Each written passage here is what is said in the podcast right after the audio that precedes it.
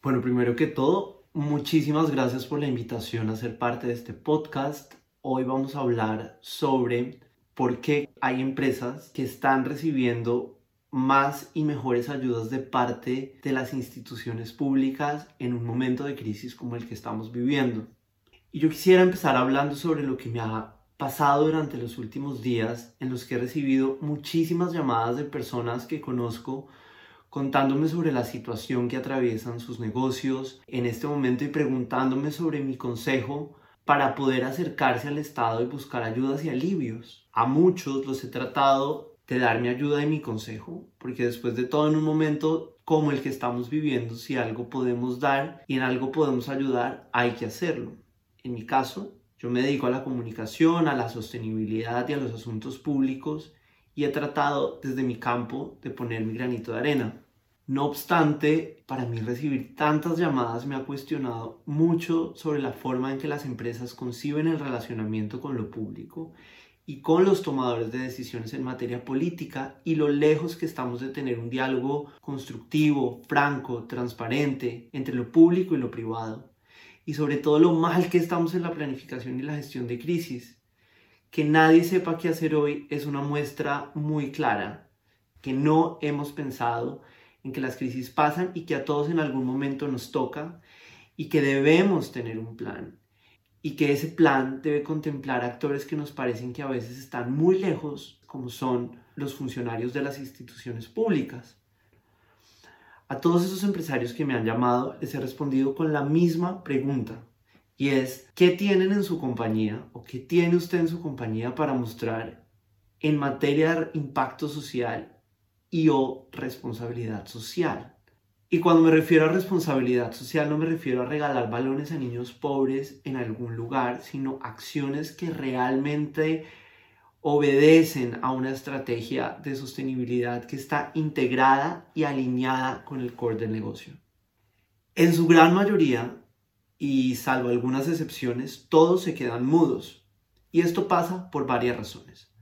O porque no han entendido que ser socialmente responsables no es una moda, sino una tendencia que llegó para quedarse. Y quien no lo entienda tarde o temprano va a quedar fuera del mercado. O porque no entiende el tema y cómo articularlo a la compañía para que sea parte de la estrategia corporativa en una rueda suelta que se convierte en una gastadera de recursos de la empresa y no en una inversión.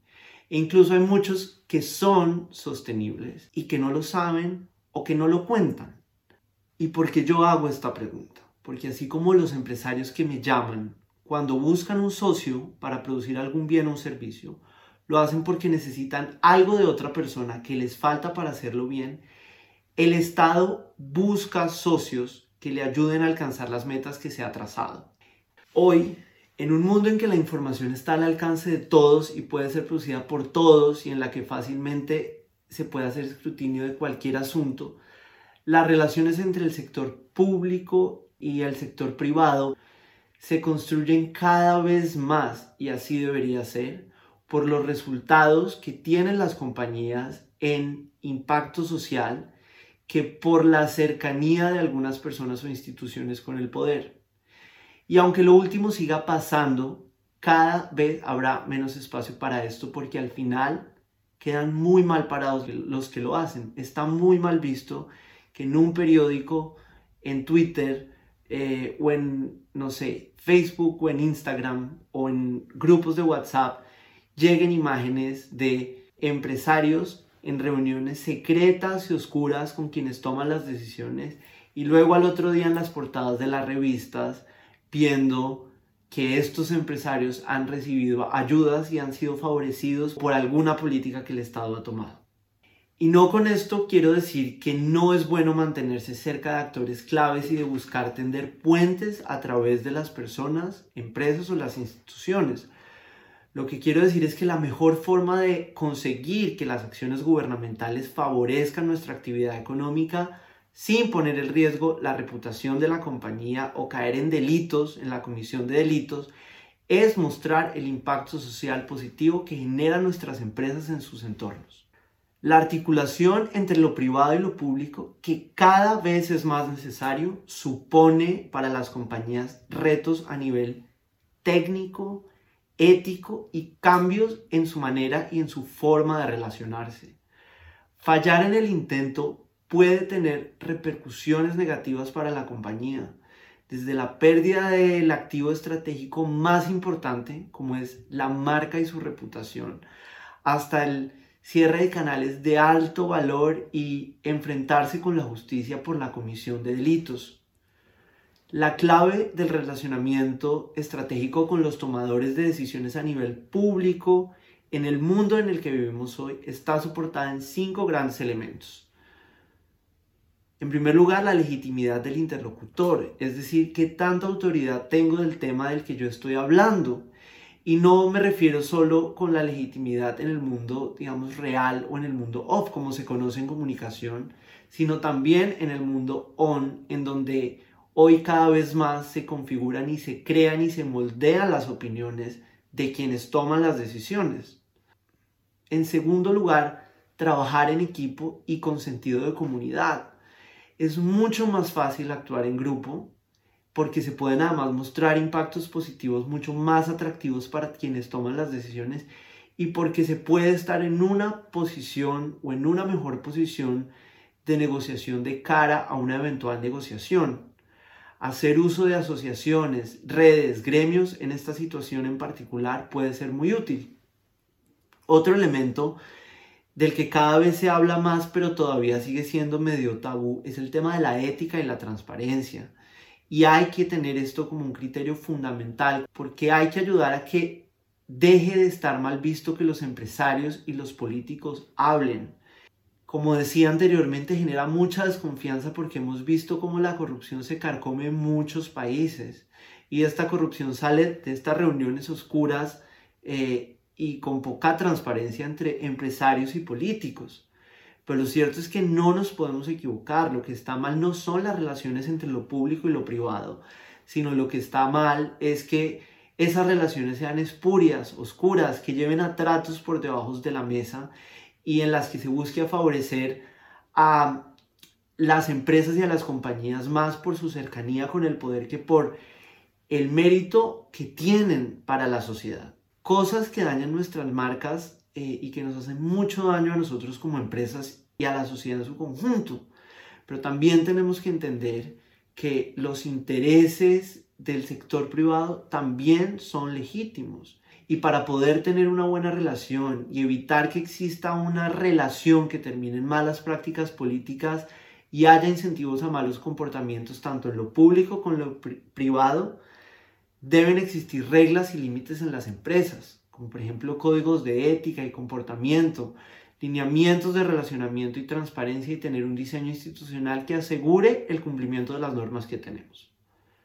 Esto no solo permite mejores resultados, estabilidad, confianza, sino también generar un impacto positivo ayudando a reducir la corrupción, por ejemplo. De otro lado, demostrar impactos de nuestra actividad económica supone los retos técnicos mayúsculos y este es un cuarto elemento muy importante a considerar. Se necesita sistematizar información, analizar datos, trabajar de cerca o muy de cerca con los grupos de interés. En fin, es un trabajo grande y es un trabajo que necesita de profesionales preparados con conocimientos técnicos y soft skills o habilidades blandas. Se necesita personas que miren el problema desde el fondo y en la forma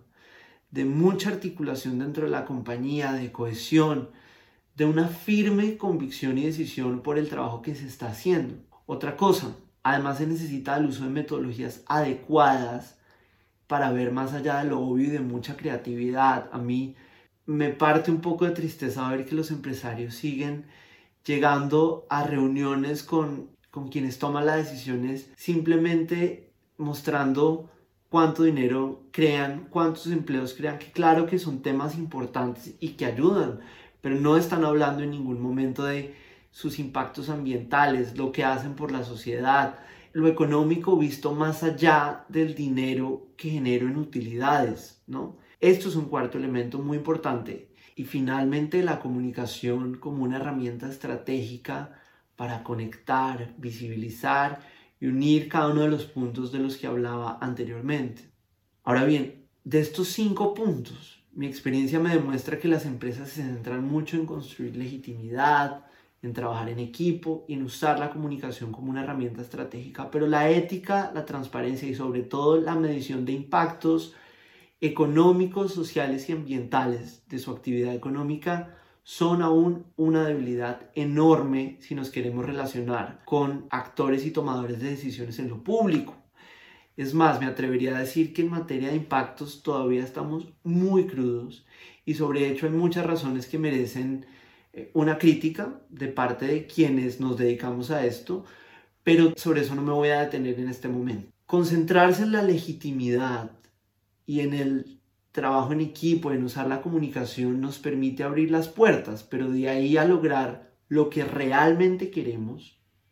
todavía un espacio y una distancia muy grande. Es como, por ejemplo, cuando nosotros nos sentamos a estudiar para un examen, sabemos todo perfecto, y el día que tenemos que presentar, nos levantamos tarde o no llegamos al examen. Desde el sector privado estamos haciendo la tarea a medias y nos estamos quedando a medio camino estamos desperdiciando recursos y oportunidades. Donde veo yo esa debilidad más grande de las estrategias de relacionamiento es justamente ahí, en la medición de impactos.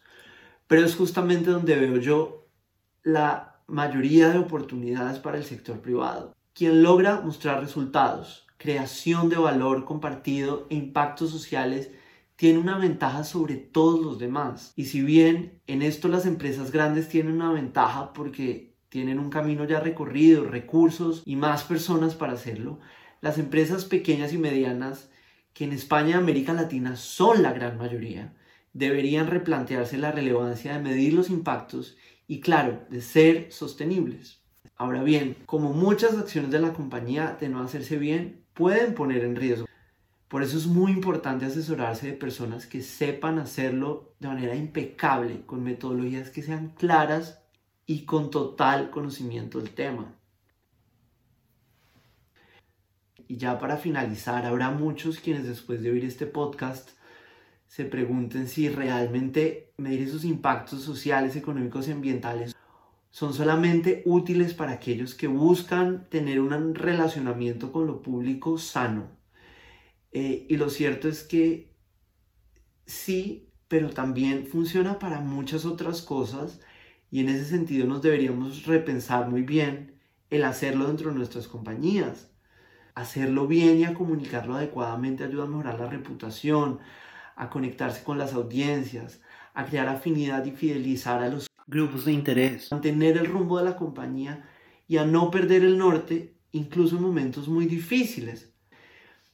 quiero llevarlos a una reflexión final y es que en un mundo en el que realmente todos hacemos relativamente lo mismo y nos diferenciamos muy poquito los unos de los otros, este tipo de acciones, la sostenibilidad, medirlo, nos ayudan a marcar una diferencia que puede ser determinante para que nuestras audiencias decidan oírnos a nosotros y no a otros competidores para quienes toman las decisiones en lo público se inclinen por distribuir los recursos en un sector o en una compañía y no en otros. Porque, como les decía, hoy el sector público, más allá de buscar favorecer a unas empresas o a unos sectores por su cercanía con actores dentro de lo público, lo hacen en gran medida con aquellas empresas y sectores que están en la capacidad de tener un impacto social grande que favorezca y que le ayude al mismo Estado a cumplir con esos objetivos y esas metas que se ha trazado.